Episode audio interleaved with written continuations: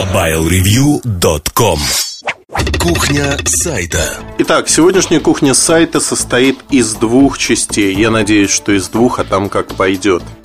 Первая часть большая, она посвящена планированию времени. О том, как мы планируем наше время Что мы делаем не так или так в предыдущем подкасте я немножко затронул эту тему, и мне сразу же сказали в комментариях, что да, Эльдар, давай, давай, расскажи нам, как же так получается, что время течет у всех по-разному. Я был в отпуске недавно недельном а, в Подмосковье, около 200 километров от Москвы. Может быть, чуть меньше, даже не помню. И там был лес, там была речка, прорубь, все удовольствия жизни. Там было хорошо, там не было интернета. Но тем не менее у меня получилось работать.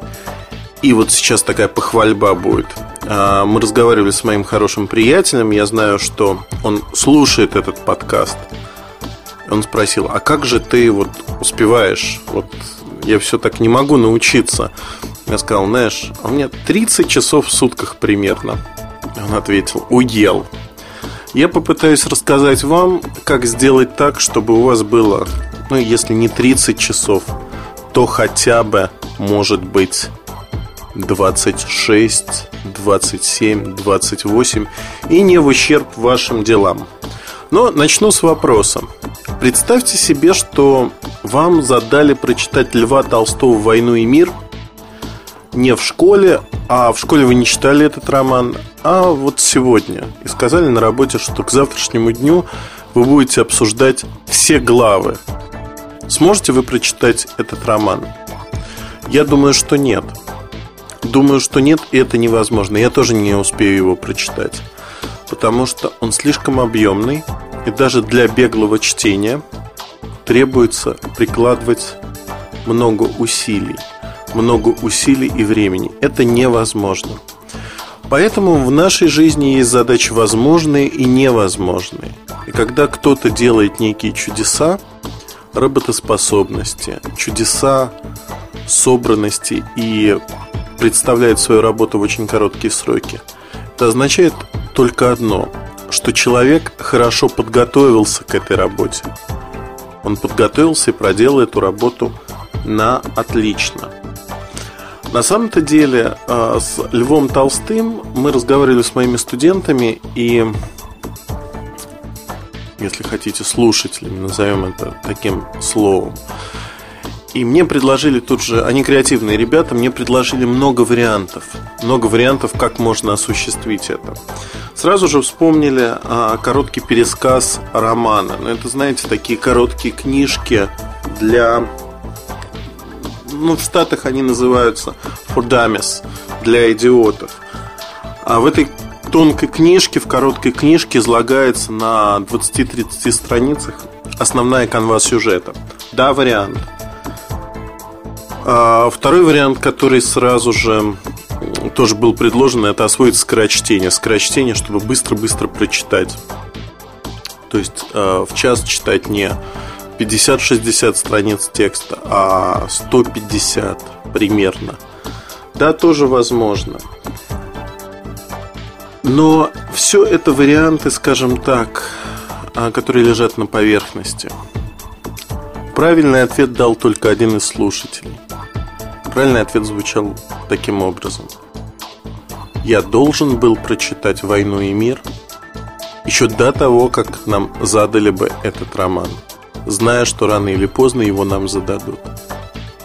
То есть фактически только один из э, двух десятков людей смог найти правильный ответ на этот вопрос.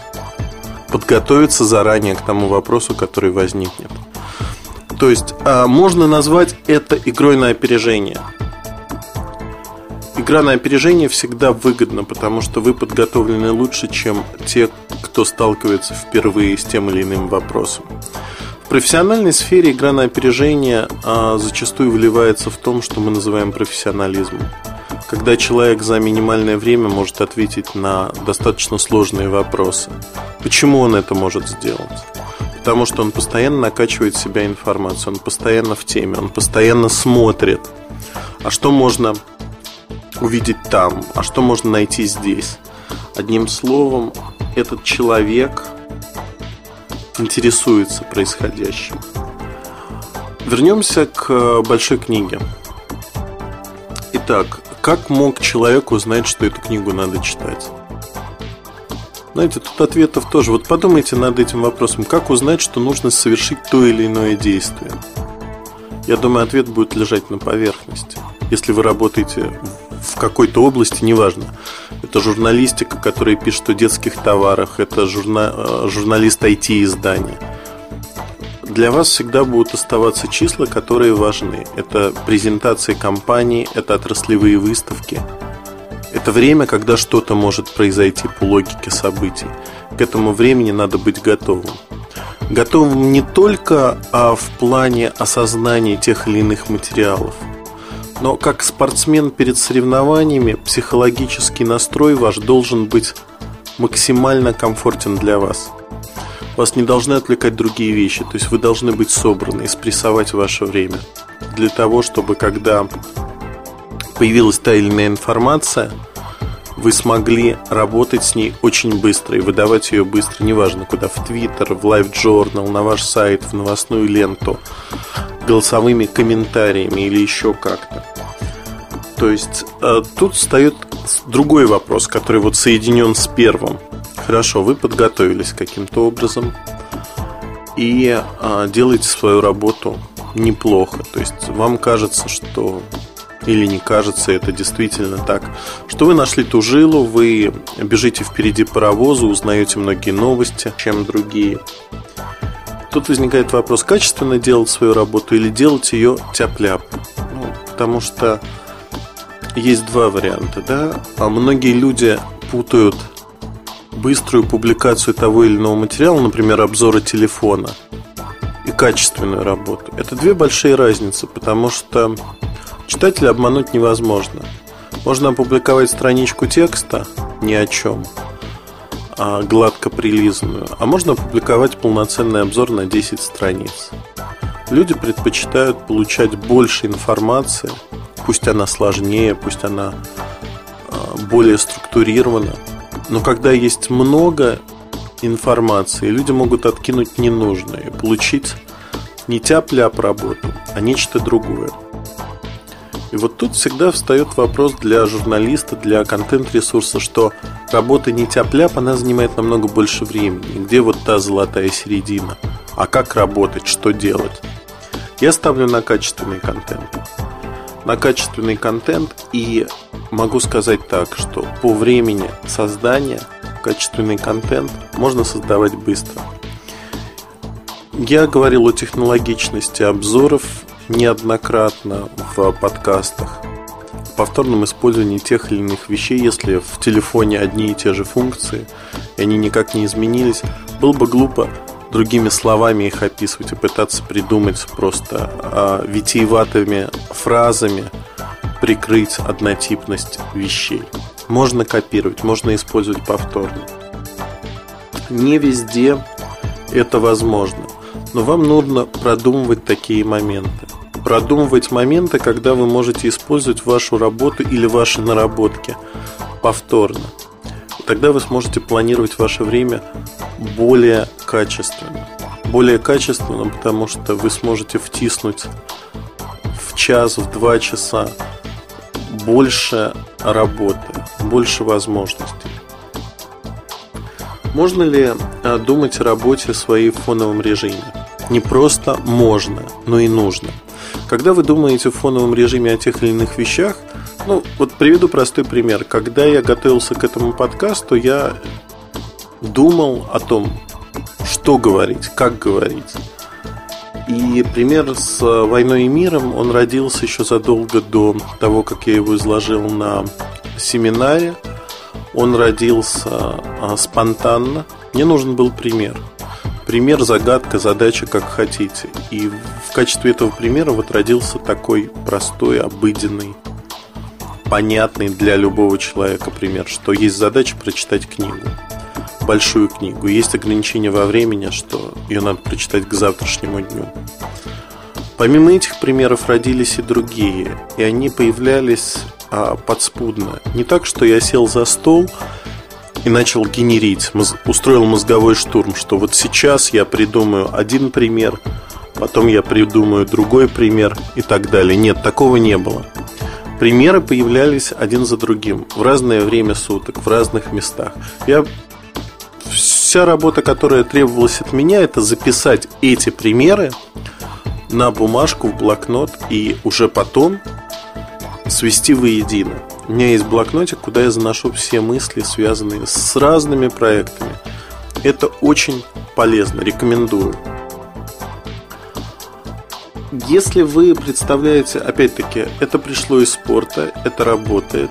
Если вы представляете свои действия, не надо зацикливаться на них, но продумать, что и как вы пишете, представить, как вы пишете материал, статью, и у вас будет получаться лучше.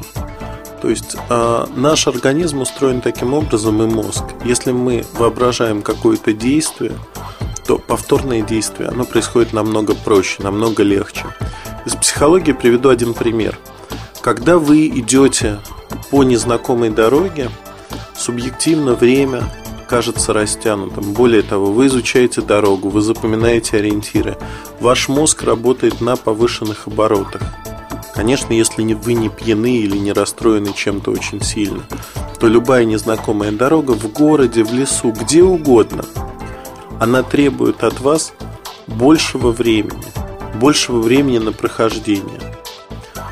Второй раз, когда вы идете, вы все равно запоминаете ориентиры, но уже для вас дорога не незнакома. Вы а, рассматриваете какие-то приметы, смотрите на нее уже более свежим взглядом, зная некие ориентиры, которые вы запомнили, запомнили для себя. В третий раз вы уже практически ничего не запоминаете. Так вот, после третьего раза время прохождения этой дороги будет практически минимальным, то есть это будет среднее время. Первый раз, когда вы идете, вы идете медленнее всего, потому что вам нужно запомнить дорогу, осознать ее, и те, кто ходит часто в походы, знают об этой особенности, что вот казалось бы, еще идти идти, дорога абсолютно неизвестна, и вы вдруг приходите к точке привала. Неожиданно она появляется, вот совсем. Бывает и обратная ситуация, когда вы устали, идете и конца края этому не видно. То есть это особенности психологии, их надо использовать. Их надо использовать, проторите у себя в голове дорожку к тому действию, которое вы делаете. Спортсмены тоже часто делают подобным образом. Они представляют свои движения. Бубка в свое время это весьма известный а, прыгун с шестом, который поставил неисчислимое количество мировых рекордов. Я, честно говоря, даже не вспомню. Так вот, он говорил, что а, перед тем, как взять шест в руки, всегда представляет, он представляет вот ощущение шеста тактильно представляет, как это происходит. Он представляет, как отталкивается, как он начинает бежать, как он ставит руки, толчок, полет, как изгибается его тело. Он чувствует вплоть до того, что он чувствует ветерок наверху. Вот это все, это и есть предопределение тех или иных действий нами. А, Прыгун шестом воображает, как он прыгает. Писатель воображает, как он пишет роман. Журналист воображает, как он собирает материал или пишет статью. Это методика, которую вы можете использовать для того, чтобы сделать это действие быстрее и более качественно. Это своего рода упражнение, если хотите. Его не нужно делать постоянно, но время от времени, когда вы ничем не заняты, когда вы идете, думаете о чем-то почему бы его не сделать? План и планирование. Это вопрос, который каждый человек решает для себя сам. А, ну, во-первых, первое, что нужно отринуть. Не нужно начинать новую жизнь с первого числа месяца, со следующей недели, с понедельника. Если вы что-то решили, то делайте это с этого же момента. Я не говорю сейчас о том, как некоторые люди бросают курить или начинают курить. Нет. Давайте э, определимся. Если вы решили стать успешным, начинайте строить свой успех с той же минуты, как вы решили это сделать. План, любой план, это не догма. Если вы пришли к некому плану, то не нужно считать, что вы этот план должны соблюдать. Простой исторический пример. А Красин в свое время очень неординарный человек. Он пришел к выводу, что его жизнь должна быть распланирована. И он распланировал, как он будет учить языки, изучать философию. И сколько лет у него уйдет на тот или иной вопрос. Понятно, что жизнь распорядилась по-другому. И он смог реализовать только часть своих планов. Но, тем не менее, он создал некий толчок для себя, для самоорганизации. Он увидел некий горизонт. Не надо ставить себе гигантских целей. Ну, например, стать завтра Биллом Гейтсом или... А, амбиции это прекрасно. Будьте амбициозными, но Ставьте небольшие цели, легко достижимые, к которым вы можете легко прийти. И тогда, постепенно идя по этим целям, вы достигнете большого результата. Ну, простой пример. Когда люди худеют, не нужно ставить цель скинуть 10 килограмм за месяц или за 2 месяца. Поставьте цель худеть на 100 грамм за 2-3 дня. Вполне достижимая, простая, понятная цель. Сейчас кто-то может сказать, Эльдар, а ты говоришь сейчас, или вы говорите сейчас о том банальные вещи. И эти банальные вещи не имеют отношения ко времени. На самом-то деле, вот все, что я рассказал до этого момента, это все связано со временем. Время, помимо физической составляющей, того, как мы живем, и физической составляющей, как наши часы показывают, отмеряют время, имеет и психологическую составляющую. Это наше восприятие времени. Все мы учились в школе и знаем, что интересные уроки пролетали на одном дыхании. И мы не хотели, чтобы они заканчивались. Мы говорили, ну и еще минутку, расскажите нам вот про это.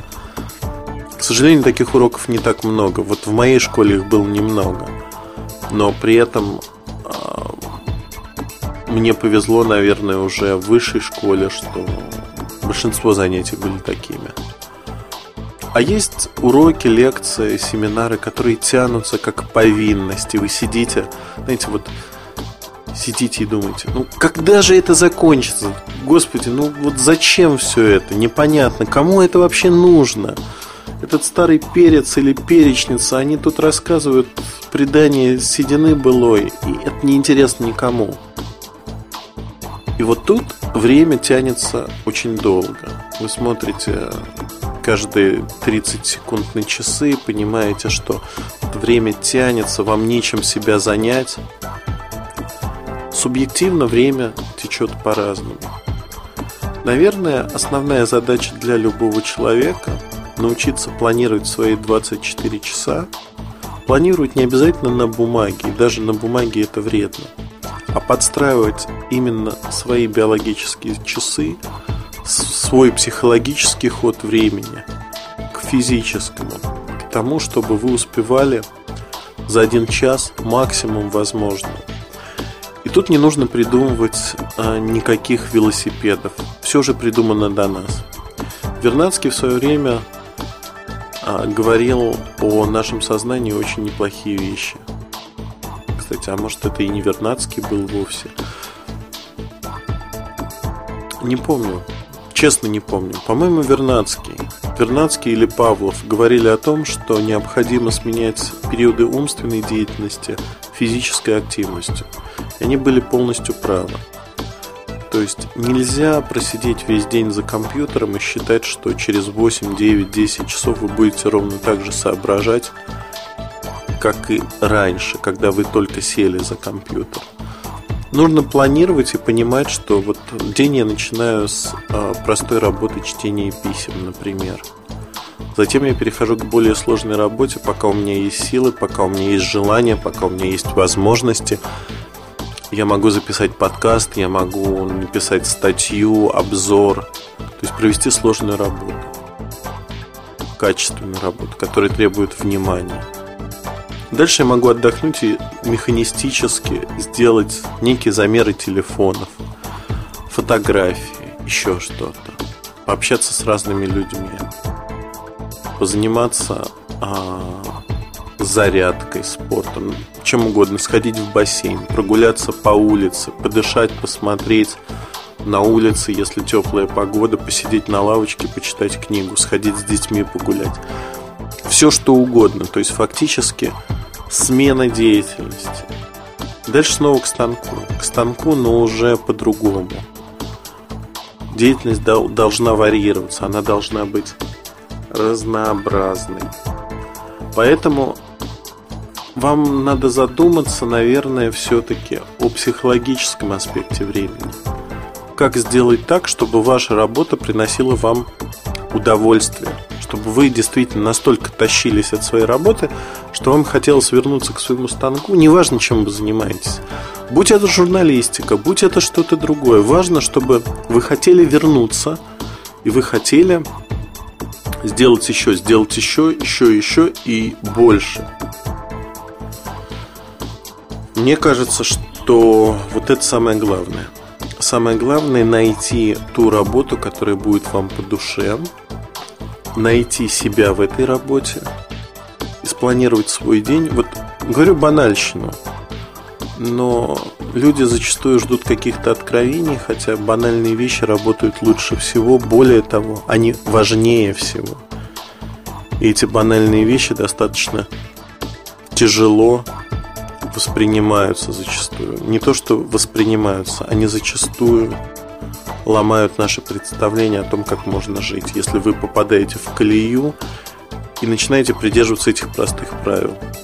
Например, разнообразите свою работу разной активностью. Планируете в своем сознании, как вы будете делать эту работу. То есть засыпая, вы представляете, что завтра я сделаю примерно то, то, то и то. И учитесь не расстраиваться, если по каким-то причинам у вас не получается это сделать. То есть внутри вас должен быть стержень. Стержень того, что вы воспринимаете окружающую действительность сквозь призму своей работы, своих убеждений. И не расстраивайтесь, если по какой-то причине вы не успеваете что-то сделать. Это бывает, это случается. Главное делать выводы из своих, возможно, ошибок или недочетов и дальше все исправлять. Я верю, что у вас все получится. Искренне верю. Более того, моя основная задача в этом подкасте рассказать вам, что время неоднородно. Оно может быть растянуто в века, а может быть спрессовано в мгновение. Ваша задача подстроить свой ход времени, отрегулировать его так, чтобы вы успевали больше, чем другие люди. Этому можно научиться. Тут нет никаких секретов. А если вы будете придерживаться правил, о которых я сказал, вы увидите, что в течение суток у вас появится в первое время не так много времени дополнительного 20-25 минут. Но этого достаточно. Поверьте, 25 минут в день это очень много. Вы начнете успевать те вещи, которые вы никогда не успевали. За 25 минут можно прочитать хороший журнал, например. Конечно, если вы читаете быстро. Первая часть э, отняла почти все время кухни сайта, поэтому я позволю себе ее завершить честно скажу. Не ожидал, что будет так много. Возможно, кто-то скажет, что мыслю по древу, много воды, но хотел донести эту мысль. Надеюсь, что у меня получилось. О том, что время субъективно. Вторая история очень забавна. Мы сидели а, с моей прекрасной подругой, другом, и обсуждали какие-то вещи, и она сказала, я тут краем уха слышала, что развернул ты травлю. Травлю некой девушки. Я сказал, да, не представляешь, как я ее просто травлю. И э, она без всякого участия с моей стороны э, привела пример пример, причем относительно людей, говорит, вот сколько лет уже прошло, а люди не меняются. А, пример такого рода. Вот представьте, что компания Nokia, которая запустила недавно, на днях буквально, бесплатную навигацию, обрушила, это действительно так, обрушила акции компаний, которые работают в сфере навигации. Это TomTom, это Garmin. Она обрушила их акции, она принесла им вред.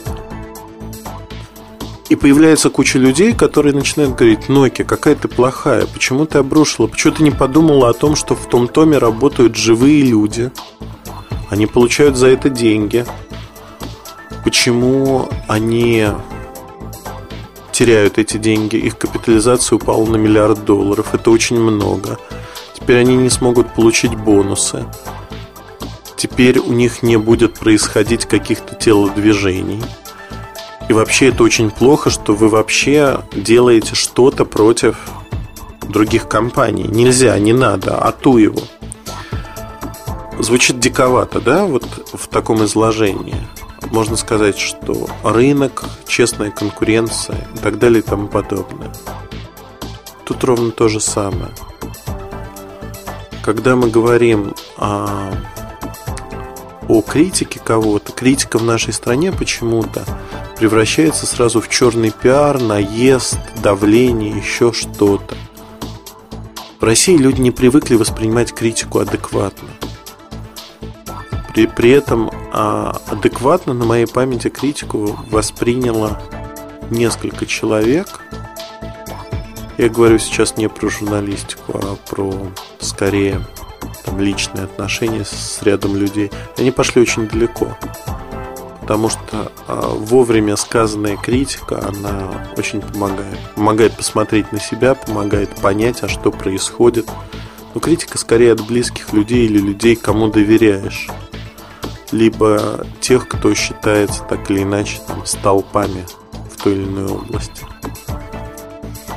В данной ситуации э, травли, как ее называла э, главная героиня этой оной травли, она чисто по-деревенски, по-крестьянски поступила, выбила из своего работодателя больше денежек, потому что у нее нервная обстановка – прибавка в несколько тысяч рублей наверняка положительно сказалась на ее бюджете. Но я сейчас обсуждаю не это. То есть мне совершенно все равно, сколько она получает денег или не получает. Вопрос в другом. Вопрос в том, что если вот перекладывать эти отношения а, в профессиональной среде на отношения компании, ровно то же самое. Да, можно сказать, что люди это не компании, надо иметь некий человеческий подход. Но, по сути, вот эта серость вся, она пытается сформировать условия, когда серости везде будет дорога. К чему это привело, мы видели в 2017 году. Когда умных, здравых людей, в общем-то, а, изводили как класс. Как класс, потому что серость вылезла, быдло вылезла. Толпа. Да, постепенно все устаканилось, и снова умные люди вышли наверх. Но вот эти смутные годы, когда толпа руководила, когда пьяная матросня была реальной силой, люди, которые не имеют потенциала, не имеют серого вещества, они пытаются создать такие условия. Они начинают кричать, а, это нечестно, это вот нельзя так делать, вы навредили там такому-то человеку. У-у-у. Не обращайте внимания, если вы считаете, что вы в своем праве, если вы не переходите определенных рамок, границ, то вы можете в любой форме, в резкой, в нерезкой, критиковать по делу любого человека. Это будет оправдано. Ровно так же, как компания Nokia может выпускать бесплатно карты и обрушивать стоимость акций других компаний. Ровно так же, как мы можем выпускать статьи, которые не пишут другие сайты. Ровно так же, как а, компания Nokia в свое время обсуждала положение в Siemens Mobile. Из позиции этики тут все нормально с позиции серых людей, да, ненормально, потому что а, их серость показывается, демонстрируется. Она видна немногим людям. В общем, таких людей крайне мало. Но эти люди есть, они видят, и это злит этих людей. Они переживают, они начинают дергаться. Как же так? Меня такого белого и пушистого вытащили на белый свет и показали, что я не профессионален. Это происходит часто. Я считаю, что объявлять крестовый поход против серости не нужно, это вредно, но и потакать серости, потакать вот а, этой серой массе и говорить, да, ребят, вы живете вот где-то далеко, а я живу в другом прекрасном мире. Нет, мы живем все в одном мире. Если вы имеете в себе силы найти для того, чтобы что-то сказать, вы можете это говорить. Тихо и спокойно, с открытым забралом, не анонимно. Вы говорите то, что считаете нужным, тому, кому считаете нужным. То, что вы можете сказать в лицо, вы можете сказать и на страницах своего блога, ЖЖ, в подкастах, где угодно. Но вот, наверное, вторая часть получилась совсем короткой. Я не знаю, поднимать эту тему или нет, она в большей мере, наверное, философская. Вряд ли я к ней вернусь. Но вот эту часть подкаста я отыграл. Если у вас будут пожелания, о чем рассказать в кухне сайта, тем у меня много своих, но вдруг вы хотите что-то конкретное услышать. Милости просим, я всегда рад вам рассказать, помочь советом, возможно, рассказом. Раздел форума подкасты. Хорошего настроения и помните, пожалуйста, что с сегодняшнего дня ваше субъективное время должно увеличиться. Ну, хотя бы на 5 минут если вы будете прислушиваться тех простых советов, которые я изложил чуть раньше. Удачи и пусть времени у вас будет больше на добрые и хорошие дела. Хорошего вам настроения. MobileReview.com Жизнь в движении